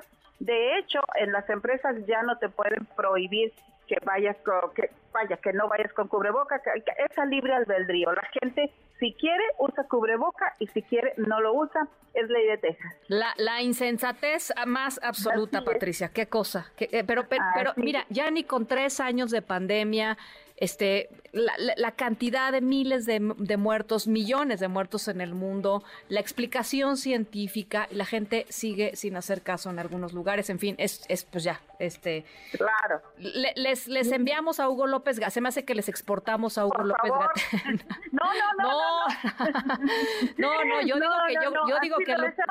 López Gatel fue a asesorar a Greg Abbott o algo así, se me hace. Yo creo que sí, bueno, imagínate nada más, sobre todo pues en los distritos escolares ya los maestros pobres ya también pues no pueden decirle a, a los niños que vayan con cubreboca porque los padres se podrían enojar, aquellos que creen en estas teorías conspiradoras y que son partidarios precisamente de estos gobernantes, pues que pues creen que la gente tiene la libertad de usar o no cubreboca, pero los contagios están a la orden del día, hay que protegerse. Por supuesto, va- vamos también con ese tema a estar muy pendientes. Mil gracias, Patricia, por este amplio reporte. A la Gracias. orden. Un abrazo. Buenas tardes. Patricia Estrada, allá, allá en Texas. ¿Y qué tenemos hoy en el mundo, Álvaro Morales? Hola Ana Francisca, muy buenas tardes a ti y a todos nuestros radioescuchas. Hoy nos vamos a Guatemala, en donde tras meses de mucha polémica y especulación y horas de retraso el día de ayer, Bernardo Arevalo tomó posesión de la presidencia de Guatemala, un proceso que se retrasó por más de ocho horas debido a un zafarrancho por parte de la oposición en el Congreso, que, que- que hicieron todo lo posible para impedir o por lo menos retrasar la toma de posesión de Arevalo, así como la entrada de los diputados de su partido Movimiento Semilla, que al final no hubo diputados de Movimiento Semilla, tuvieron que entrar todos como diputados independientes, pero al final por fin tomó posesión Arevalo. Escuchemos sus primeras palabras como presidente. permitiéndome ratificar nuestro primer gran compromiso. Nunca más el autoritarismo. Jamás permitiremos que la violencia sea empleada como medio para promover agendas políticas o preservar privilegios. No toleraremos la intolerancia y la arbitrariedad. No permitiremos que nuestras instituciones se dobleguen otra vez ante la corrupción y la impunidad. Y bueno, ahora ya podemos decir que el tío Bernie, como lo llaman sus seguidores, es el nuevo presidente de Guatemala, el que es para muchos el presidente de Guatemala más progresivo en los últimos 40 años, Ana, a pesar de que se ha pronunciado firmemente en contra de la legalización del aborto y del matrimonio igualitario. Bueno, pues eh, no la tiene, no la tiene fácil Arevalo. Vamos a estar, por supuesto, eh, pues pendientes de cómo le vaya, porque de mucho de cómo le vaya a Guatemala, pues tiene que ver cómo, cómo le va a México en el sentido de temas importantes como la migración. Ya, ya lo estaremos conversando. Gracias, Álvaro. Gracias, Ana. Las 7.26, vamos a la pausa, regresamos con más 5543-77125, mucha información todavía. ¿Qué va a pasar con Benito? Vamos a estar hablando con la gente de African Safari sobre cómo lo van a recibir, qué es lo que va a suceder en, en términos de los protocolos que tienen que seguir para que él esté bien y, por supuesto, eh, mucha, mucha más información. Volvemos. En MBS, noticias que ponen de buenas. El Instituto Mexicano del Seguro Social atiende con un equipo multidisciplinario, incluidos especialistas en psicología y psiquiatría, casos de depresión, un padecimiento que se manifiesta con cambios en el estado de ánimo, falta de interés por hacer las actividades, sentimientos de culpa o tristeza permanente. El primer nivel de atención se trabaja para confirmar el diagnóstico. En el módulo Prevenims, personal de enfermería participa en la identificación y detección de la patología a través de cuestionarios, mientras que personal de trabajo social realiza el acompañamiento a la estructura familiar y a las redes de apoyo de las personas para el seguimiento de las intervenciones. La Secretaría de Cultura Federal y el IMBAL, mediante la Subdirección General de Educación e Investigación Artísticas y la Escuela de Diseño, llevarán a cabo la exposición de proyectos finales de la licenciatura en diseño, donde el público interesado y futuros aspirantes podrán ver todos los procesos de aprendizaje. Se podrán apreciar más de 70 visualizaciones digitales, figuras en madera, prototipos de lámparas y objetos para el hogar desarrollados por 372 estudiantes de los diferentes niveles escolares. La exposición es estará disponible del 17 al 19 de enero en las instalaciones de la escuela. La Secretaría de Turismo Federal informó que en el periodo de enero a noviembre de 2023, la llegada de turistas a cuartos de hotel fue de 78.2 millones de personas en los 70 centros monitoreados por Datatour, cifra que representa el 59.6% de ocupación hotelera en ese periodo, 3.1 puntos porcentuales más respecto a 2022. Los centros turísticos con mayores niveles de ocupación son Playa del Carmen, Acumal y Cabo San Lucas. Continúas escuchando a Ana Francisca Vega por MPS Noticias. Continúas escuchando a Ana Francisca Vega por MPS Noticias. Eh, mi nombre es Samantha Carolina Gómez Fonseca. Soy defensora nacional de derechos humanos y me encargo de, de una causa en particular que trabajo las personas privadas de su libertad Fui la primera coordinadora nacional política como mujer transexual. Pues estamos aquí conviviendo con nuestras compañeras trans. Soy una persona que siempre trato de evitar los conflictos.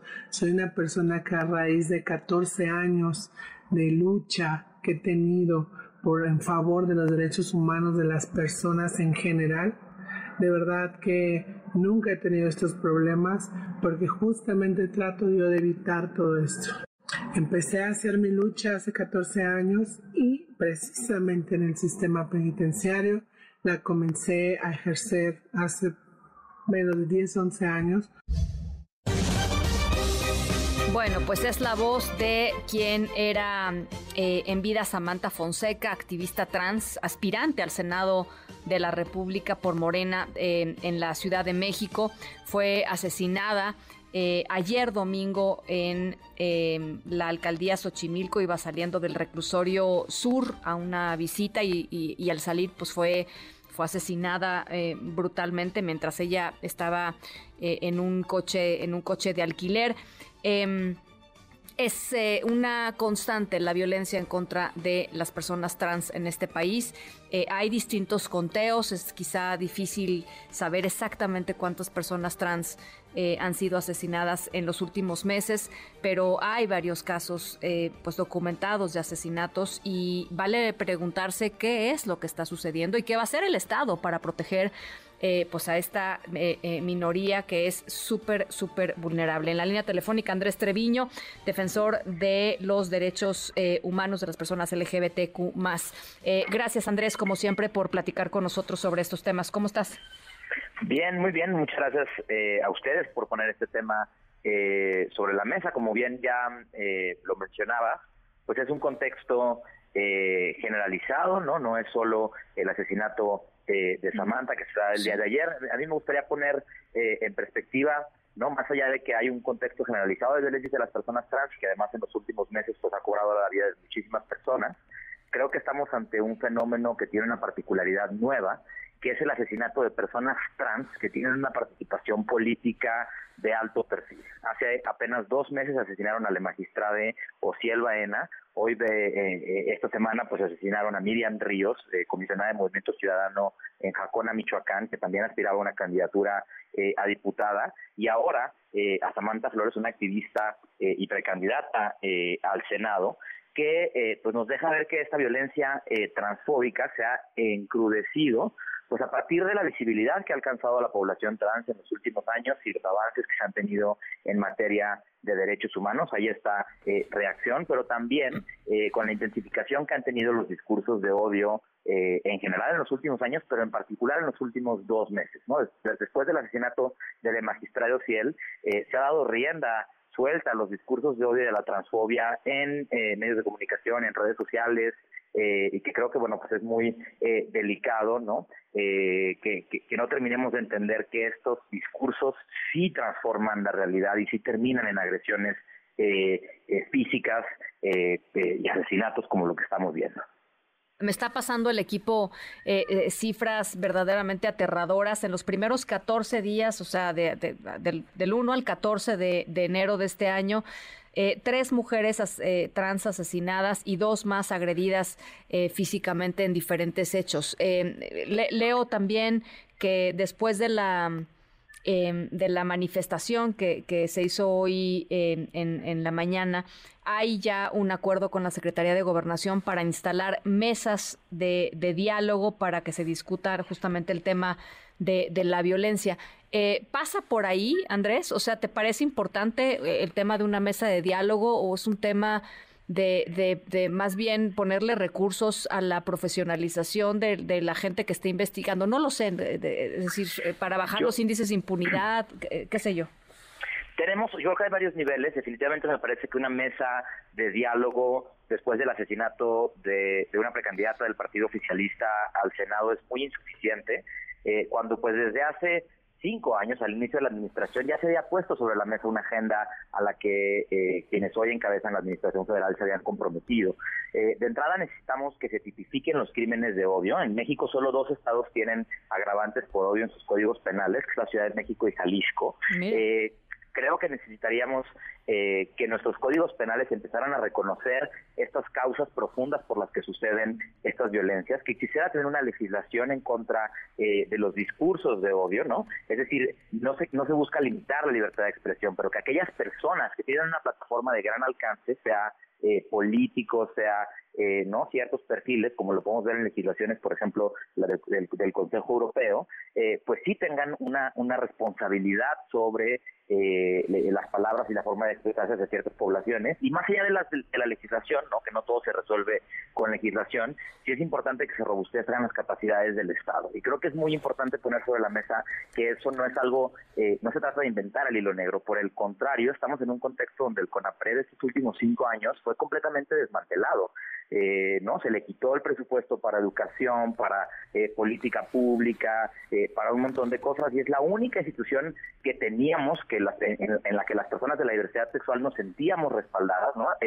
Y ha sido completamente desmantelada. Lejos de, que hoy es pues importante que se recupere el CONAPRED, pues necesitamos que se creen otras instancias, tanto eh, en la Fiscalía General de la República como en las fiscalías estatales y en otras áreas de gobierno que tengan eh, pues presupuesto y facultades para atender eh, y prevenir justamente estas violencias. Hoy una mesa de diálogo es insuficiente, tenemos un montón de pendientes que atender. Bueno, pues eh, eh, teníamos muchas ganas de hablar contigo, Andrés, y de, y de pues poner esto justamente como en el contexto más amplio en el que se han estado dando todas estas eh, eh, violencias y vamos a vamos a seguir. El problema con lo que dices, Andrés, es que se necesita dinero. Para eso que estás diciendo se necesita dinero, voluntad política, por supuesto, pero también recursos. Eh, y ahí es donde la profesionalización y creo que en, la esfera más inmediata, perdón que te interrumpa, es muy importante que el Instituto Nacional Electoral emita ya una estrategia de protección a las candidaturas LGBT eh, de puerta al proceso electoral de 2024. Un magistrado electoral fue asesinado, una precandidata al Senado fue asesinada, la, directora de un partido político en un municipio fue asesinada. Necesitamos ver eh, sobre la mesa un plan de acción emergente y de emergencia frente a lo que estamos viviendo.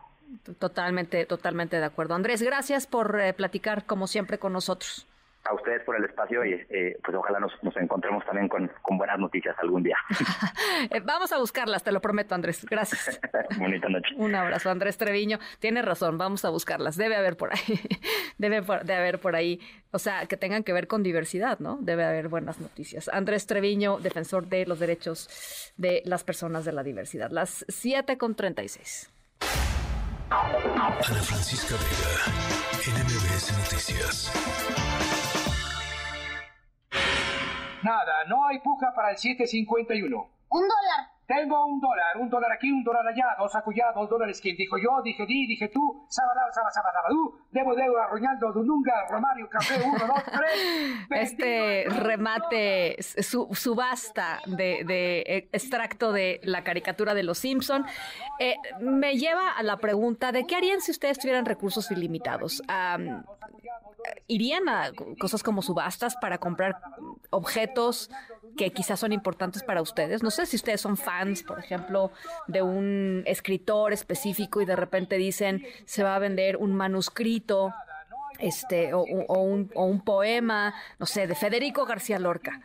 Eh, ustedes irían con sus milloncitos ahí guardados y, levantarían la paleta. Es cosa de valientes, ¿eh? porque luego uno levanta la paleta y pues si se resulta que sí lo tiene que, si se compra, si se vende y le toca a uno pagar. Bueno, eh, hablando sobre el tema de subastas, eh, nuestra historia sonora que tenía que ver con una familia muy, muy conocida y muy, muy polémica, ¿se acuerdan ustedes? Y muy, muy, muy rica. Eh, la gente tuvo oportunidad de ofertar por las posesiones, como por ejemplo tarjetas de crédito, eh, y distintos objetos de una celebridad con una cuenta bancaria muy amplia. Eh, también pudieron eh, pujar por sus identificaciones oficiales y todo esto por un módico y razonable precio de 170 mil pesos mexicanos. Toda una ganga, ¿no? Toda una ganga. Al ratito les voy contando de quién se trata. Em, ¿Y de qué familia estamos hablando? Las seis, siete, perdón, con 38 minutos. Vamos a la pausa. Regresamos con mucho más. ¿Quién dijo yo? Dije di, dije tú, sabadaba, sabadabadú, debo, debo, arruñando, dununga, romario, café, uno, dos, tres, vendido. En un momento regresamos. Continúas escuchando a Ana Francisca Vega por MBS Noticias.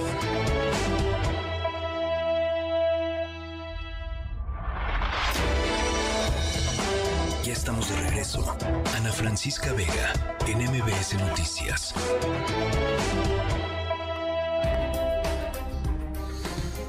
Siete de la tarde con 42 minutos. Bueno, ahora sí se da el comunicado oficial hace unas horas eh, de African Safari en donde dice eh, pues justamente que eh, se celebra la decisión de que sea el Parque de Conservación de African Safari el nuevo hogar de la jirafa Benito.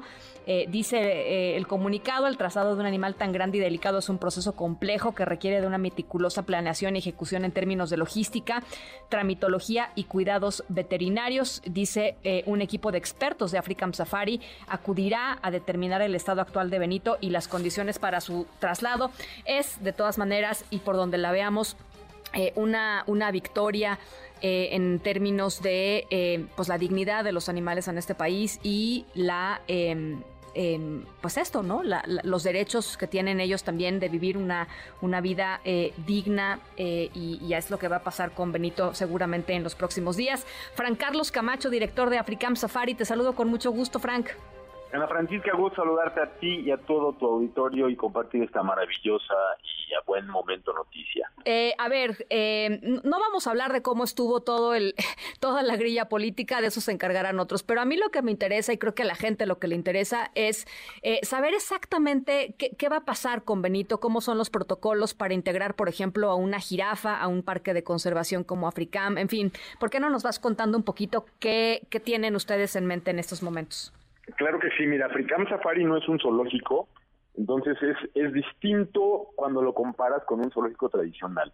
En Africam hay un gran grupo de jirafas, con un gran grupo de cebras, con un gran grupo de avestruces, con antílopes, con muchos animales, como si fuera una comunidad muy similar a, a lo natural.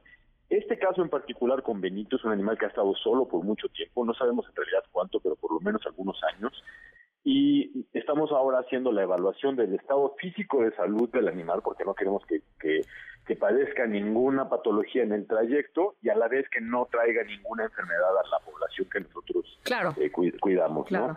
Em, y, y, una vez que, hacemos eso, al, al par hacemos una evaluación psicológica porque va a entrar a un rebaño normal, ¿no? Que muchas veces para un animal que no estaba expuesto a eso puede ser un poco eh, difícil al principio. Claro. Entonces vamos a seguir los pasos que pues que Benito nos marque, ¿no? Solito vamos a ir haciéndolo con muchísima calma, con mucho amor, con mucha pasión y él nos va a ir dictando cuáles son los los pasos, ¿no? Eh, el protocolo es bien simple. eh, ya hay personas de Africam, tenemos ya un par de técnicos especialistas en fauna silvestre allá en Chihuahua haciendo estas dos evaluaciones que te menciono, más la eh, una, un análisis de la logística, de cómo cruzar incluso la calle y la autopista y los puentes y los cables, ya te imaginarás todas las complicaciones que puede haber. Sí. Un animal tan grande, ¿no? Sí.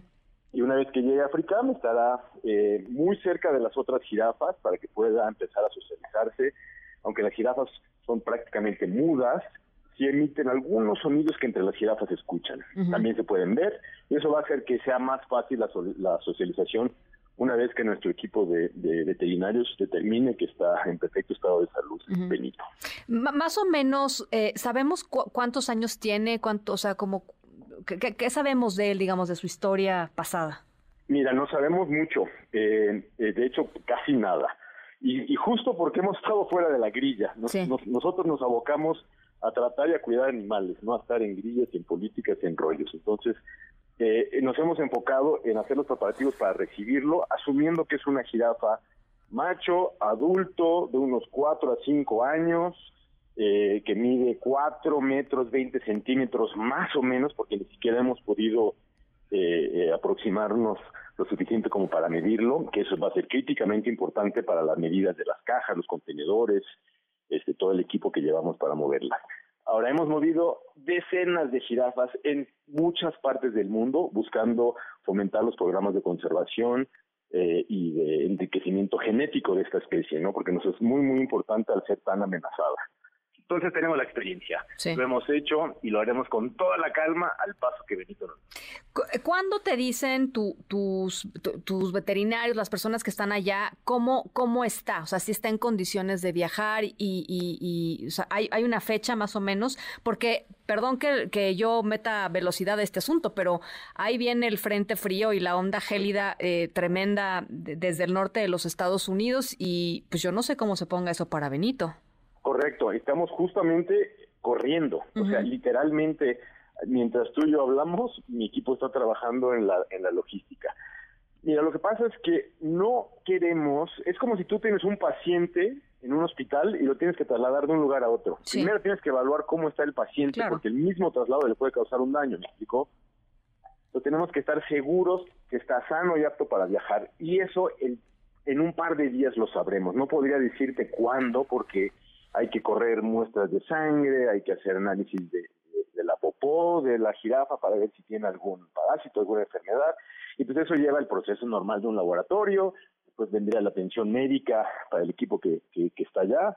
Eh, lo que sí vamos a hacer es mandar, una, mandar por lo menos a dos personas para que estén ahí todo el tiempo, desde mañana hasta la llegada de Benito a Sí. Fricam, para Eh, que puedan conocerlo y el animal también se adapta a nosotros. Y, ¿no? y ustedes ya pueden ahorita, ahorita, digamos, intervenir en su bienestar o no? O sea, ¿sigue bajo custodia de, del Parque Central o ustedes pueden decir, oiga, no, no puede seguir en esta caja de 4x4, este, está, este, me parece que está en una construcción de bloque, ¿no? Muy fría, etcétera. Este, ¿Pueden o no pueden? Eh, sí, eh, no está bajo esas condiciones, sí está en un, lo que están haciendo es una habitación para que pueda tener esa calefacción, eso fue lo que les pidió que hiciera eh, Profepa. Eh, sí podemos intervenir, de hecho han sido muy abiertos en el, en el, en el parque este, este, en Ciudad Juárez, muy abiertos para, para darnos acceso y la información que necesitemos, pero esto es caliente, o sea, apenas acaba de pasar hace un par de horas, ¿no? Entonces seguimos recopilando la información, seguimos este, manteniendo eh, muy, comunicación muy cercana, pero últimamente va a ser mi staff el que esté ahí, haciéndole frente a las atenciones del, de la jirafa y, y pues hasta el último momento que, que se venga para Africano. Bueno, pues estamos de veras eh, felices porque hemos ido a Africam, porque sabemos de, de, de su trabajo, de su trayectoria, de, de cómo ponen el bienestar de los animales, primero que absolutamente cualquier cosa. Eh, y estamos pues muy ansiosas y ansiosos de, de, de, que Benito ya pueda estar con ustedes y de poderlo ir a, a, a conocer este, en algún momento eh, eh, muy pronto. Eh, por favor, ojalá podamos conversar un poquito más eh, cuando, cuando ya lo vayan, cuando ya se vaya acercando la, la fecha de traslado, Fran Carlos. Sería padrísimo para nosotros ir conociendo un poquito más de todo este proceso. Encantado de mantenerlos informados porque creo que es algo que todos a todos nos emociona, todos queremos saber cómo va. Por supuesto que sí. Si se tarda un poquito el traslado, no es porque queramos, porque insisto, lo tendríamos hoy si fuese por nosotros. Sí. Pero es por el bienestar de la jirafa, o sea, no vamos a arriesgarlo en ningún momento y eso a veces implica un poquito de un par de días, ¿no? Este, entendemos que viene el frente frío, pero a lo mejor es mejor que pase un poquitito un día ahí que en la carretera nos agarre un problema mucho más grave, Okay. una helada, una nevada, una cosa así. Por eso tiene que ser muy, muy bien planeado. Tenemos una sola oportunidad para hacerlo y lo haremos bien y con gusto te mantendremos informada y a todo tu auditorio. Qué, qué increíble noticia. Muchísimas gracias, Fran Carlos. Un abrazo, muchas gracias y estaremos en contacto. Abrazo, Fran Carlos Camacho, director de Africam Safari. Eh, es un lugar maravilloso. Si no han tenido oportunidad de ir a, pasear por allá, eh, háganlo. De veras, eh, es un lugar que vale muchísimo la pena. Uno aprende enormidades de lo que, de lo que la gente hace, hace allá. Así es que padrísimo. Las seis, perdón, las siete con cincuenta. Vamos al sonoro. Ana Francisca Vega, NMBS Noticias.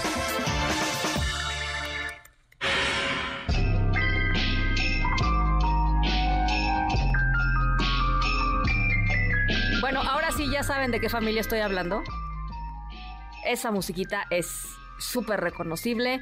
Si son fans de Succession, eh, saben que eh, pues esta es la música de esa serie, una serie que lleva cuatro temporadas. Y estoy segura que si son fans de Succession, les hubiera encantado asistir a la subasta que HBO eh, organizó recientemente en donde pues esto vendieron si no le pierden verdad Eh, vendieron objetos eh, de pues de los personajes no prendas de ropa parte de la escenografía que ha sido utilizada en la serie eh, para participar en la puja por las posesiones de la familia Roy había que tener pues los bolsillos bastante llenos un poquito como sus personajes. Por ejemplo un conjunto de una playera y unos shorts que originalmente costaron 13 dólares que usó el personaje eh, de Kieran Culkin durante el final de la serie se terminó vendiendo en 1800 dólares. Nada, ¿no? Sí le sacaron una buena lana. Las tarjetas de crédito que usa Kendall Roy, eh, el personaje de Jeremy Strong, se fueron por 10 mil dólares junto con la junto con la identificación oficial de, Kendall Roy, las tarjetas del discurso de un personaje durante los eh, episodios finales, 25 mil dólares. En fin, em, le salió bien la subasta a HBO pa- para, pues esto, todos los fans de la familia Roy de esta serie, maravillosa serie de Succession. Em, así es que esa es nuestra historia sonora de hoy. Eh, si traen cambio, pues eh, apoquínenle porque sí, sí, sí hubo que comprar algunas cositas. Las 7 de la tarde con 53 minutos. Eh, nos vamos, los dejo con mi queridísimo José Razabala y todo su equipo de autos y más. Y nosotros nos escuchamos mañana, por supuesto, por estos micrófonos, 6 de la tarde en punto.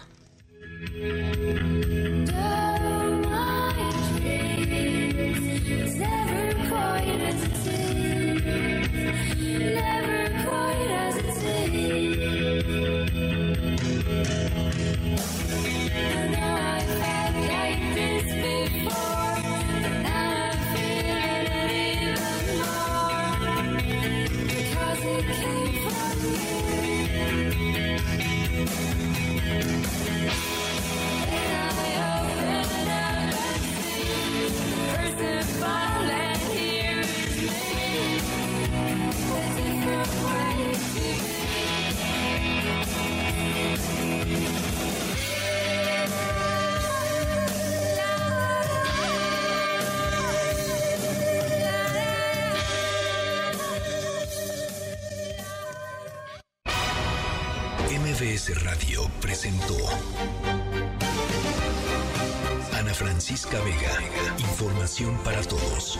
MBS Noticias.